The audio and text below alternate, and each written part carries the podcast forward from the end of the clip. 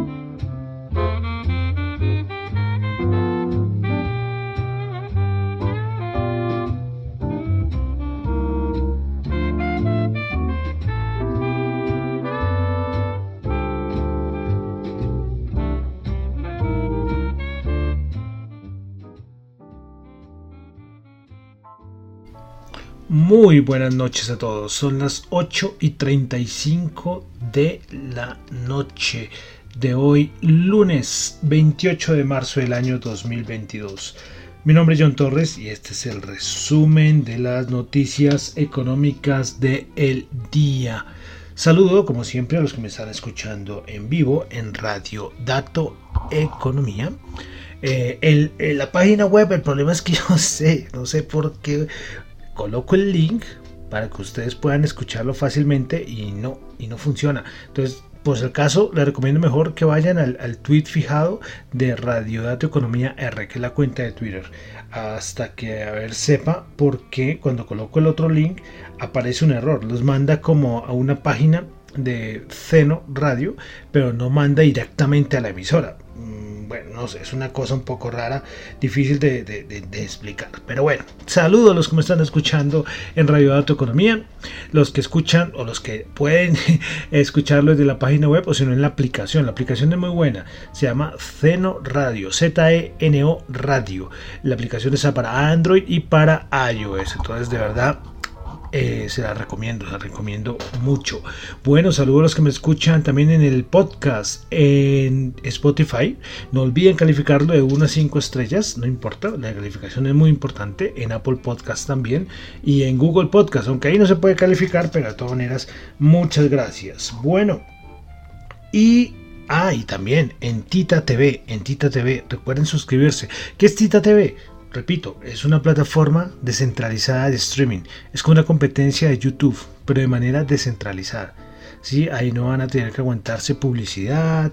Es algo totalmente nuevo y yo sé que no se han animado. Yo dije que mi primer meta era 10 suscriptores desde que dejé YouTube. Dije, vamos a comenzar. Y me quedé en 8. Ustedes ven los videos ahí, pero no, no se suscriben. Pero bueno, tranquilos, tranquilos. Ahí poco a poco la irán, la irán conociendo. Bueno, entonces vamos a comenzar por el resumen de las noticias económicas del día de hoy, comenzando semana 28 de marzo, lunes.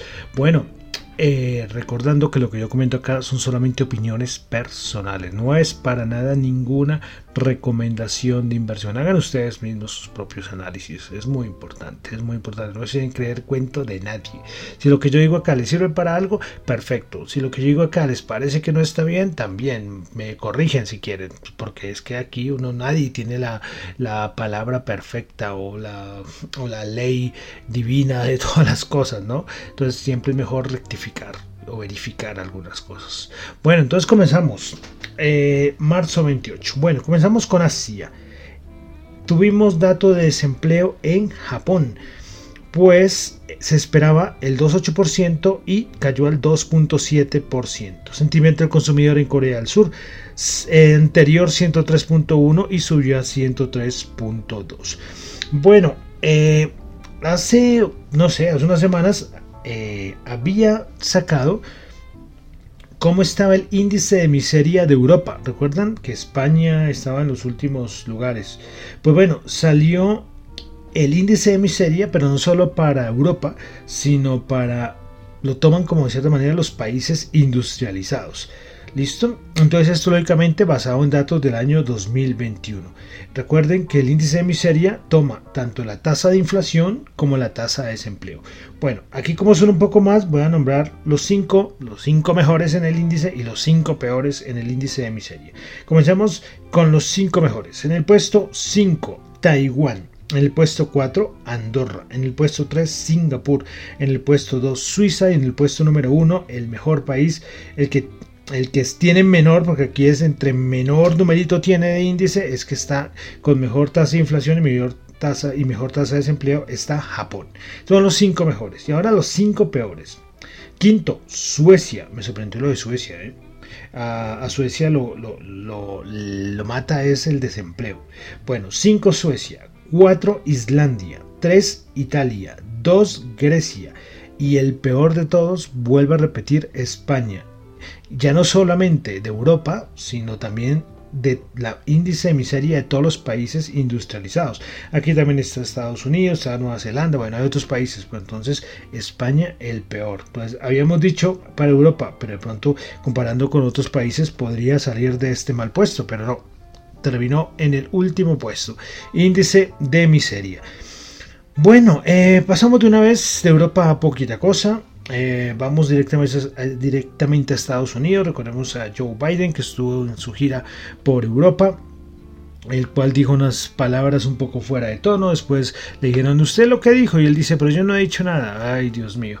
Eh, sí, sí, es que, es que, hombre, no, no, no, es que las cosas como son. Cuando alguien comete un error y está un poco desubicado el, presidente de los Estados Unidos. Pero bueno, hoy también eh, la noticia más importante fue que la Casa Blanca el día de hoy presentó su proyecto presupuestario para el año 2023, que cubre el periodo entre el 1 de octubre al 30 de septiembre.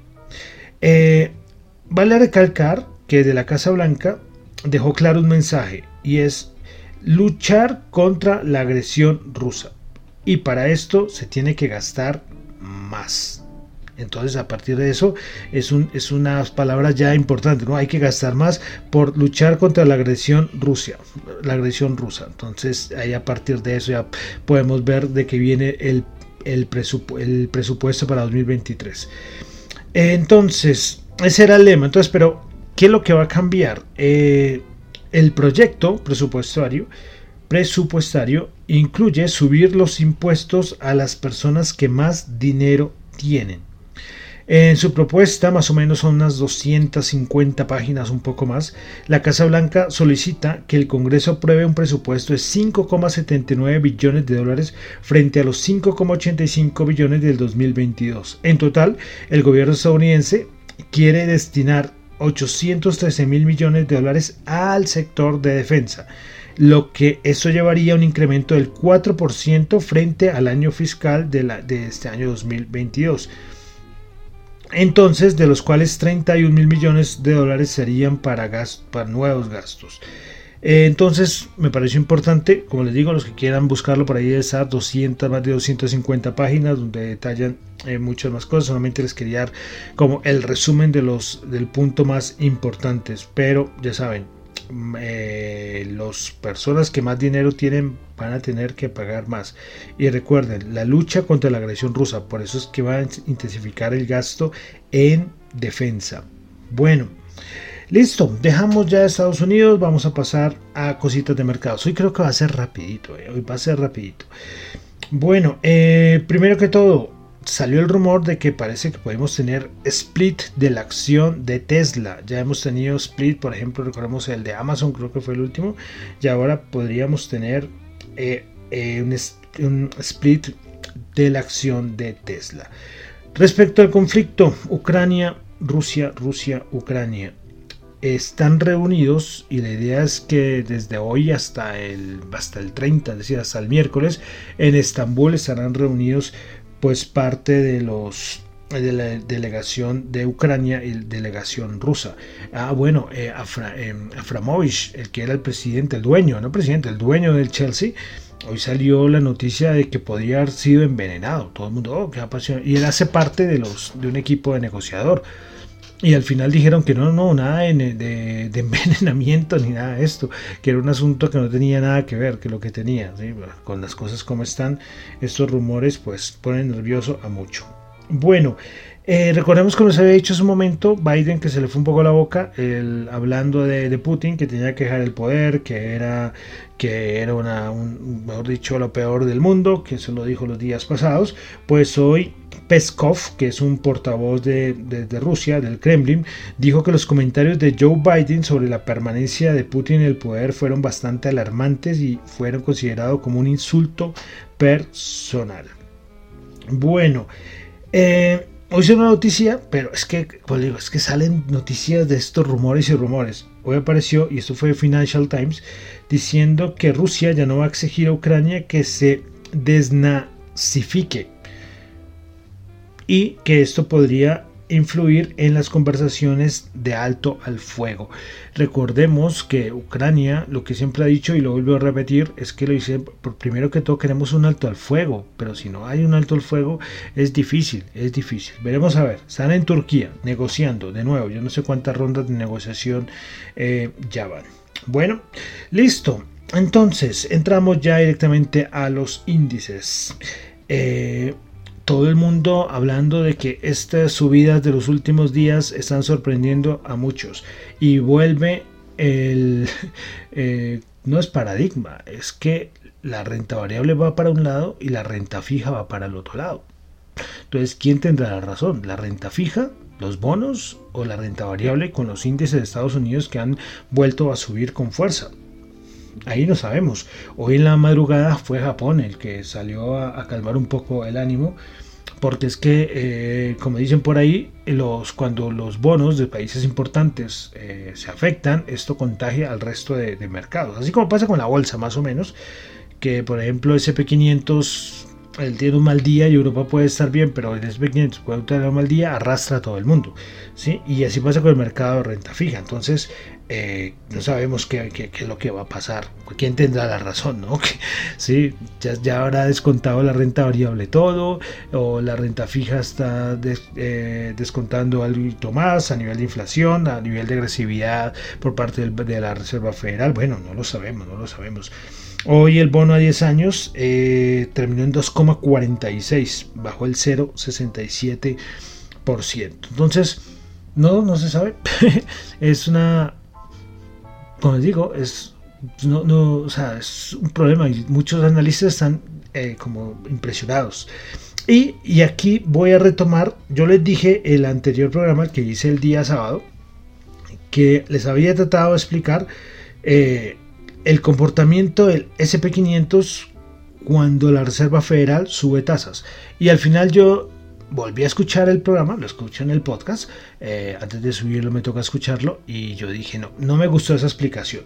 Sí, me confundí, dije algún término mal, dije, hoy tengo que volverla a decir. Y es que es basado, o sea, han pasado solo días, es basado en por qué todos están tan, tan sorprendidos. Entonces, yo lo que les quería explicar el día sábado, que no lo hice, expliqué una parte, pero la otra parte me quedó mal explicada, era que Bloomberg sacó una tablita mostrando qué ha pasado, qué ha pasado desde el momento en que la Reserva Federal sube tasas. ¿Listo? Entonces, por ejemplo, eso fue hace, en este caso, año 2022, fue, fue hace nada, ¿qué? Una semana más o menos, digamos. ¿Listo? Entonces, ¿qué ha pasado a partir de ese momento? Entonces, eh, lo que sorprende a todo el mundo es que normalmente el mercado no reacciona muy bien cuando la Reserva Federal empieza a subir tasas de interés. Y entonces, por ejemplo, en el año 1946, cuando empezó a subir la tasa de interés, el SP500 cayó el 1%. En el, año, en el año 1963, en julio, cuando empezó a subir las tasas de interés, el SP500 cayó el 0,9%. El 15 de enero del 73, cuando empezó la Reserva Federal a subir tasas de interés, el SP500 bajó el 2,2%. En 1994, en febrero, eh, cuando empezó a subir la tasa de interés, eh, la Reserva Federal, el SP500 cayó el 2,2%. En el 2004, 30 de junio, cuando empezó a subir la tasa de interés en la Reserva Federal, el SP500, los siguientes días bajó el 2,1%. Pero solamente de los momentos en que ha subido tasas de interés, tendríamos que rescatar lo que pasó en el 99. En el 99, a ver, confirmo por acá. Sí, en el 30 de junio del 99 el SP500 subió el 3.8% y hasta ese momento, o sea, hasta, el día de hoy era la mayor subida, ahí la mayor subida eh, que se había tenido el SP500 cuando la Reserva Federal había subido tasas. Pero ahora, ahora, la que estamos viviendo ahora ya se convierte en la mayor subida y ya se acerca, esto tengo el dato de 6,6, pero esto ya esto era hasta la semana pasada y ahora ya con las últimas subidas ha pasado ya el 7%. Entonces, como ven, históricamente no es muy bueno para los mercados a plazo inmediato, a corto plazo, pero en ese momento las cosas están para arriba, están subiendo hasta con fuerza. Los meme stocks eh, las acciones meme han vuelto a revivir. GameStop, AMC, todas estas acciones que eran muy famosas por los Wall Street Beats, pues volvieron a, revivir. Sí, entonces veremos, como les digo, no se sabe, no se sabe si, si lo que tenemos es que ya el mercado va para arriba y ya descontó todo, eh, o, qué pasa. Pero el mercado de renta fija, la renta variable es una cosa, pero el mercado de renta fija está haciendo otra. Bueno, eh, y además es que mi opinión es que ya yo creo que ya más agresivo lo veo muy difícil. Ya, por ejemplo, City el otro día cuando salió de sus, yo no sé cuántos, 200 puntos que ya tenía descontados y con las primeras subidas de 50 puntos básicos en las siguientes reuniones, más agresivo que eso yo creo que no. Pero el problema es que el mercado de renta fija no, ya debería empezar a decir, listo, ya, ya la cosa ya estuvo mal y, listo, ya vamos a recuperar. Bueno, entonces es como un dilema que está teniendo los analistas, yo que leo mucho, eh, ¿sí? el único, el único que sí dice, y yo también, yo también lo respaldo en alguna manera, eh, es Bank of America. Bank of America dice que estas subidas es para vender, que porque todavía falta una bajada importante. Bueno, entonces ahí les comento lo que, lo que dicen los grandes analistas, lo que te dicen también los cuantitativos, que los cuantitativos también dicen que están sorprendidos. Y yo como les dije, es que lo que estamos viviendo, la situación que estamos viviendo ahora, eh, muy poco las han vivido. Les digo, los que estuvieran operando en el 79, que fue cuando la última vez que se operó en mercados con inflación elevada. Si usted está operando desde el 80 para acá, usted esto es nuevo, o sea, alguien que empezó a operar en los 80 en los 90, inicio de los 2000 o ahorita en la última década, lo que estamos viendo es nuevo para todos, para todos. Entonces, ¿qué va a pasar? No sabemos, no sabemos. Bueno, entonces vamos a entrar ya a los índices de los Estados Unidos, que son los, los que importan. Entonces, comenzamos con el Nasdaq 100, las tecnológicas repuntando con mucha fuerza el Nasdaq 100 subió 1,5%, 233 puntos, 14.987. Prepara ganadoras del Nasdaq 100 tuvimos Octa subiendo el 8,5%, Tesla subiendo el 8% y Atlassian Corp subiendo el 6,3%. Preparas perdedoras O'Reilly Automotive bajó el 2,3%, Pinduoduo bajó el 1,2% y Skyworks bajando el 0,6%. Bueno, vamos ahora con con, a ver un momento, porque siempre me embolato. Ustedes me tendrán que tener siempre paciencia. Bueno, el SP500 subió 22.05%. No, no, no, no, no, que estoy diciendo, que estoy diciendo, perdón, perdón, perdón. El SP500 subió 32.07%, 4.575. El SP500. Principales ganadoras en el SP500. Imagínense, es que alcanzó a tocar los 4.170. Ese ha sido el mínimo del, del año, como 4.170 más o menos en esa zona. Bueno, entonces, eh, principales ganadoras en el SP500 del día de hoy, Carnival Corp subiendo el 5,4%, Intuit subiendo el 4,6% y Adobe subiendo el 4,2%. Principales perdedoras, Discovery menos 6,4%, Brett Financial Hold menos 5,7% y Mosaic bajando el 4,7%. Bueno, y vamos a terminar con el Dow Jones. El Dow Jones el día de hoy, el Dow Jones el día de hoy Eh, subió 94.02%, 34.955 puntos. Principales ganadoras del día en el Dow Jones. Principales ganadoras del día en el Dow Jones. Tuvimos a Microsoft subiendo el 2,3%, Salesforce subiendo el 2% y Walmart subiendo el 1,7%. Principales perdedoras, Chevron bajando el 1,7%, Dow bajando el 0,9% y JP Morgan bajando el 0,7%. Bueno, ah, bueno, y el VIX, el VIX con estas subidas, el VIX en niveles interesantes, ¿eh? El VIX, el spot, el día de hoy cerró por debajo de 20, señores y señores debajo de 20, 19,63. Empieza a estar en esa zona de tranquilidad. Lógicamente más tranquilidad sería como por los por los que debajo de 17, de 16. El mínimo en tiempos, en tiempos modernos, por alguna manera, estuvo como los 17.5 y eso fue en el rally de, ¿te acuerdas del rally de Navidad que comentamos? Y estuvo, y alcanzó a llegar como a los 17. Ahorita están 19,63. Bueno, vamos a pasar a la bolsa de valores de Colombia. El MSCI Colca bajó 8 punticos, menos 0,5%, 1.598 puntos. Principales ganadores, ah bueno, la bolsa de valores de Colombia ya por fin ya parece que actualizó. Eh, ustedes cuando entraban a la página de la bolsa de valores de Colombia aparecía, ¿quiere visitar la página nueva o la página viejita? Y yo entraba a la nueva, pero me mandaba todo, me lo mandaba a la viejita. Pero hoy ya, es, ya estaba viendo y parece que ya está funcionando casi todo en gran parte la página nueva, para que entren, para que entren y, la, y la miren. Bueno, entonces, principales ganadores en la Bolsa de Colombia, el Grupo Energía Bogotá subió el 0,8%, Corfi Colombia 0,6%, la ordinaria y la vivienda subió el 0,6%. Hoy hubo reunión de eh, decisión de Corfi Colombiana, eh, para los que la tienen.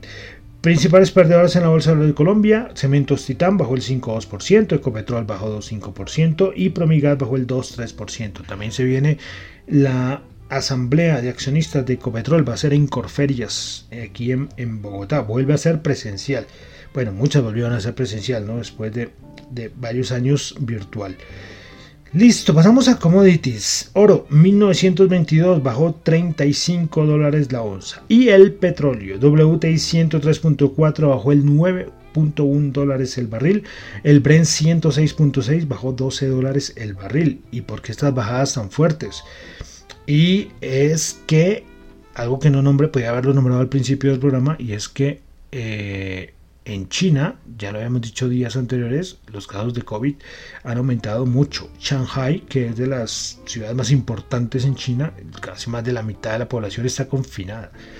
Y esto es una noticia mala, mala, mala, mala. Entonces, eh, veremos. Es que es algo curioso, ¿no? Eh, cuando comenzó la pandemia, que comenzó en China, en enero, del 2020 eh, fue enero, febrero, que uno veía esas imágenes impactantes y después empezó a expandirse en el mundo y China empezó a estar tranquilito. ¿sí? Y ahora que, que no es que los casos lógicamente están y siguen aumentando los casos, pero ya no se le dan en los países tanta importancia, ¿no? Pero China ahorita está en una situación mucho más delicada. Yo creo que es la zona del mundo donde ahorita la situación con el COVID está mucho más complicada. Sí, pero como les digo, allá con lo de la política de cero casos es que es muy complicado. Es muy complicado. Es muy complicado, eso sí. Entonces, bueno, esto asustando al petróleo y hoy bajando, no sé, alcanzó a bajar como el 6%, no, no me acuerdo bien cuánto fue el que alcanzó a bajar el petróleo. Bueno, y dólar en Colombia, el dólar en Colombia el día de hoy bajó 2 pesos 3.784. Bueno, vamos a pasar a las criptos, el Bitcoin, la otra cripto, igual así como el Nasdaq va para arriba, las criptos también.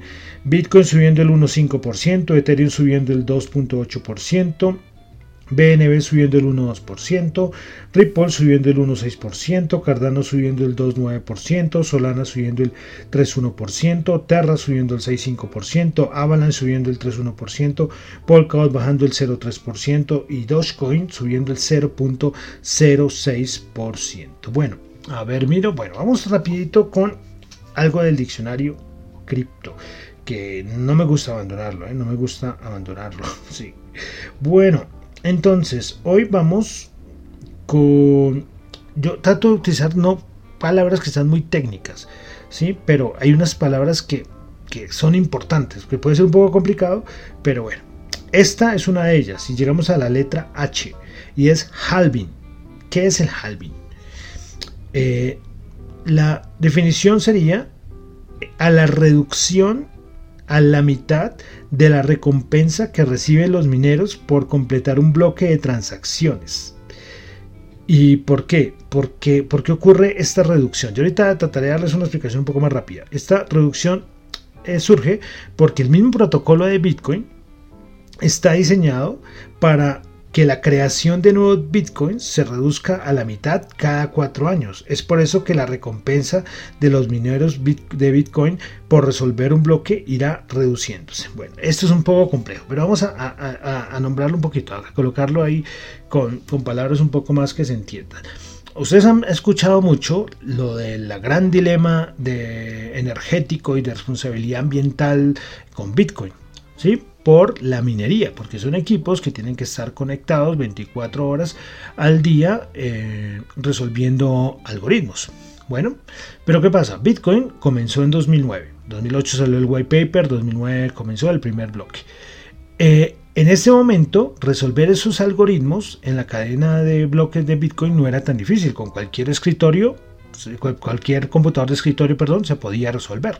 Listo, entonces la gente podía coger y hacer la minería, resolver esos algoritmos y les daban un, pago, una recompensa en, Bitcoin. Pero el algoritmo de Bitcoin está tan bien hecho que Hombre, claro, hoy pues ese es el negocio de la vida. Si todo, si este, si el vecino, si tal está con el computador ganando bitcoins y después los cambia por dólares, lo que sea, pues ese es el negocio de la vida. Yo también cojo y me meto ahí en el negocio. Pero ¿qué pasa? Entre más gente entrara a minar, la dificultad iba a aumentar del algoritmo. Por eso, 13 años después, uno ya no puede minar ah, con un computador de escritorio ¿sí? Se necesitan unos equipos mucho más potentes para poder resolver todos estos algoritmos. Bueno, pero también, ¿qué ha pasado? Y es que cada cuatro años la recompensa para los que pueden solucionar estos algoritmos va reduciéndose. Y esa reducción de a los mineros es que se llama el halving. ¿Listo? Entonces eso fue como traducido un poquito más al castellano. Eh, eh, lo, que es el halving. Y es muy importante porque es el incentivo, eh, o no es el incentivo, es la recompensa, eh, la reducción de la recompensa, que es el incentivo para los mineros. ¿sí? Entonces, eso es cada cuatro años. Y finalmente hay una cosa que es interesante, y, y hay unos que lo manejan así, es que casi todos los ciclos alcistas de Bitcoin han comenzado después del halving. El siguiente halving es en el año 2024. ¿Listo? Entonces ahí quedamos con la palabra del día de hoy, halving, en nuestro diccionario cripto. Bueno, y con esto entonces ya termino por el día de hoy el resumen de las noticias económicas del día. Recuerden que lo que yo digo acá son solamente opiniones personales, no es para nada ninguna recomendación de inversión. Mi nombre es John Torre, me encuentran en Twitter en la cuenta arroba John Chu, en la cuenta arroba dato economía. Y no olviden el correo de la emisora radiodatoeconomía.gmail.com. Pueden mandar ahí cualquier audio que sea, bueno, si quieren por ahí me lo comentan, yo les paso después el WhatsApp si quieren, o me lo mandan por la nube, bueno, como quieran, con el interés, recuerden que la idea de Radio Dato Economía es ayudar un poquito a la educación financiera y a la educación económica. Bueno, y antes de despedirme, dos cositas. La primera, eh, tuve una charla con el bueno de Daniel Medina, buena persona, eh, hablando de criptos. Me, imagino que me, llaman a mí a, hablar de criptos. Una charla que fue muy buena, fueron casi 50 minuticos hablando. Eh, voy a ver si, no sé si puedo colocar, yo le he dado retweet al, al, al, video ahí en Twitter, el mismo Daniel también, el trader roto. Y bueno, se los recomiendo, te los recomiendo que vayan y, miren y, le den me gusta, compártanlo. Una charla muy amena, eh, hablando un poco de, la parte más fundamental ¿no? del mundo cripto. El mundo cripto es, o sea, 48 minutos uno queda, uno queda con, con, ganas de hablar más, ¿no? Pero es tema muy largo. Pero ahí se los recomiendo para que vean, le vean el, el, el, el video en el canal de Daniel, el trader roto.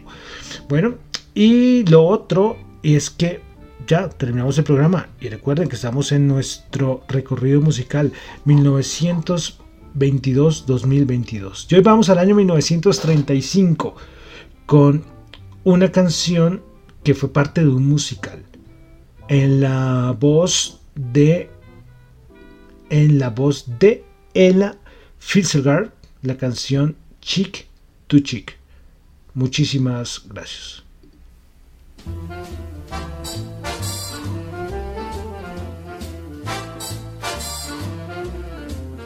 Heaven, I'm in heaven, and my heart beats so that I can hardly speak, and I seem to find the happiness I see.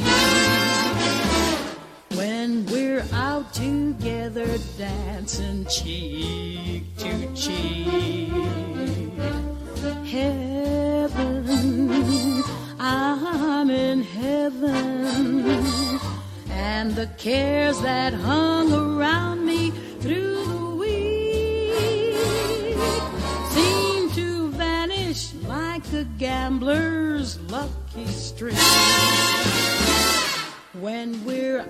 together dancing cheek to cheek. Oh, I love to climb a mountain and to reach the highest peak. But it doesn't thrill me half as much as dancing cheek to cheek. Oh, I love to go out fishing in a river or a creek. But I don't enjoy it half as much as dancing cheek to cheek.